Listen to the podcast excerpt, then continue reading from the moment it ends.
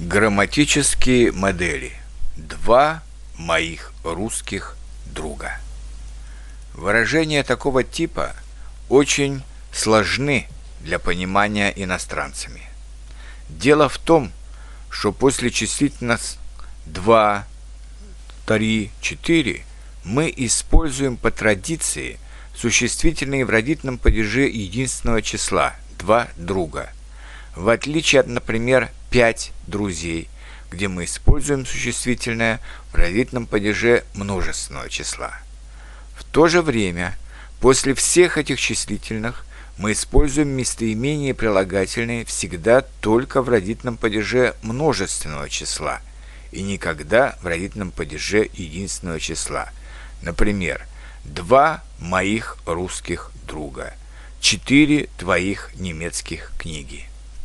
То есть здесь есть несогласование единственного числа существительных и множественного числа притяжательных местоимений и прилагательных, хотя обычно они всегда согласуются между собой в числе и в падеже.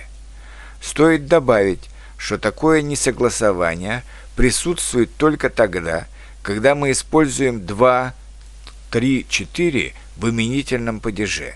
В остальных падежах это всегда будет множественное число. Например, именительный – два моих русских друга. Родительный – он был у двух моих русских друзей. Дательный – она ходила к двум моим русским друзьям. Винительный – он любит двух моих русских друзей. Творительный – она познакомилась с двумя моими русскими друзьями предложенный. Они часто вспоминают о двух моих русских друзьях. К сожалению, почти в каждом живом языке есть такие несовпадения в грамматике, как в русском, или в написании, как в английском или французском. Обычно они – полузабытые следы исторического развития языков.